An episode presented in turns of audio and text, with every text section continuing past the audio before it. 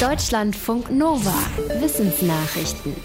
Kaffee galt lange als ungesund. Mittlerweile deuten aber viele Forschungsergebnisse auf das Gegenteil hin.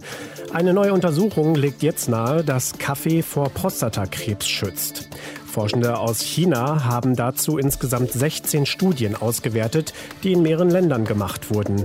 Teilnehmer waren mehr als eine Million Männer, von denen ein Teil an Prostatakrebs erkrankt war.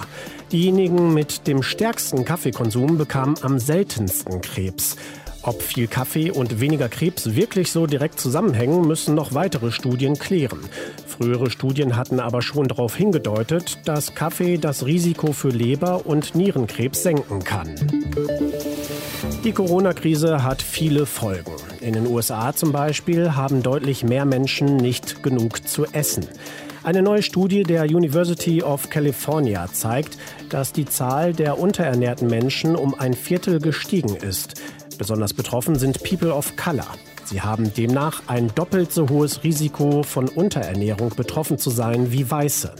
In der Studie kommt auch raus, dass ein großer Teil der Menschen mit zu wenig Essen von Angstzuständen und Depressionen berichten. Die Forschenden fordern die Politik in den USA unter anderem auf, ein Programm für kostenlose Lebensmittel aufzustocken. Schlangen haben sozusagen vier Gangarten dachte man bis jetzt. Sie können wellenförmig in der typischen S-Form vorwärts kommen oder sich ähnlich wie eine Raupe vorwärts schieben.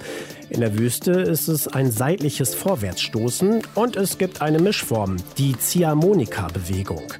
Jetzt haben Forschende auf der Pazifikinsel Guam aber eine fünfte Art der Fortbewegung entdeckt, die Lasso-Bewegung. Die invasive braune Nachtbaumnatter hat dort jahrzehntelang Vögel erbeutet und das offenbar mit dem Lasso-Trick.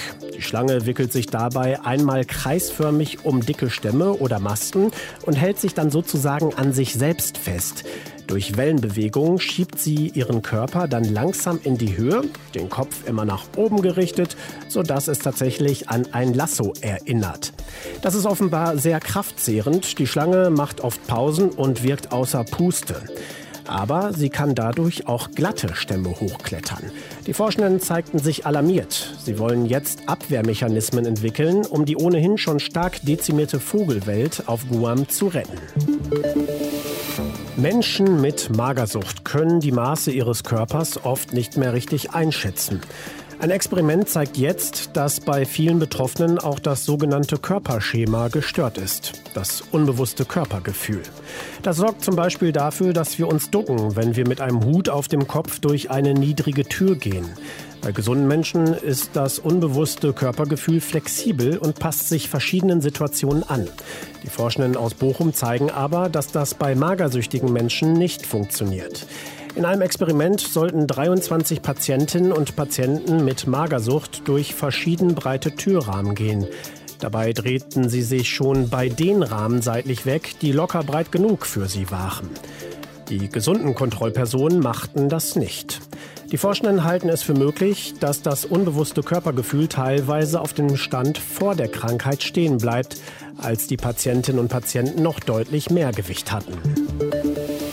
Horror- und Zombiefilme sind nicht gerade dafür bekannt, besonders realistisch zu sein. Trotzdem können sie helfen, mit der Realität besser fertig zu werden. Zumindest, wenn die Realität eine Pandemie beinhaltet, so wie jetzt. Das hat ein Psychologieteam aus den USA und Dänemark festgestellt. Die Forschenden haben untersucht, welche Faktoren Menschen besonders gut geholfen haben, mit den Folgen von Corona, wie zum Beispiel dem Lockdown, fertig zu werden.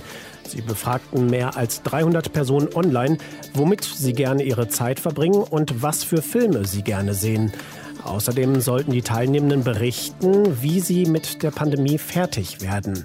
Herauskam, dass Menschen, die gerne Zombie- und Horrorfilme, aber auch Science-Fiction schauen, weniger psychischen Stress hatten.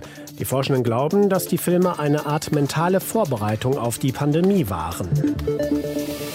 Die Klimaerwärmung wird zur Gefahr für Babyhaie. Forschende aus den USA und Australien zeigen das am Beispiel des Epaulettenhais. Er lebt vor den Küsten Australiens und Neuguineas, wird ungefähr einen Meter lang und ist dafür bekannt, besonders anpassungsfähig zu sein. In ihrer Studie haben die Forschenden Embryos des Hais verschiedenen Wassertemperaturen ausgesetzt, bis zu 31 Grad. Je wärmer das Wasser war, desto früher schlüpften die Hai-Embryos aus ihren Eiern. Sie waren kleiner als bei kühlerem Wasser und damit weniger widerstandsfähig. Die Forschenden befürchten, dass das Wasser schon bis Ende des Jahrhunderts zu warm für die Haie werden könnte. Sie sehen darin einen weiteren Grund, mehr gegen die Klimaerwärmung zu tun. Deutschlandfunk Nova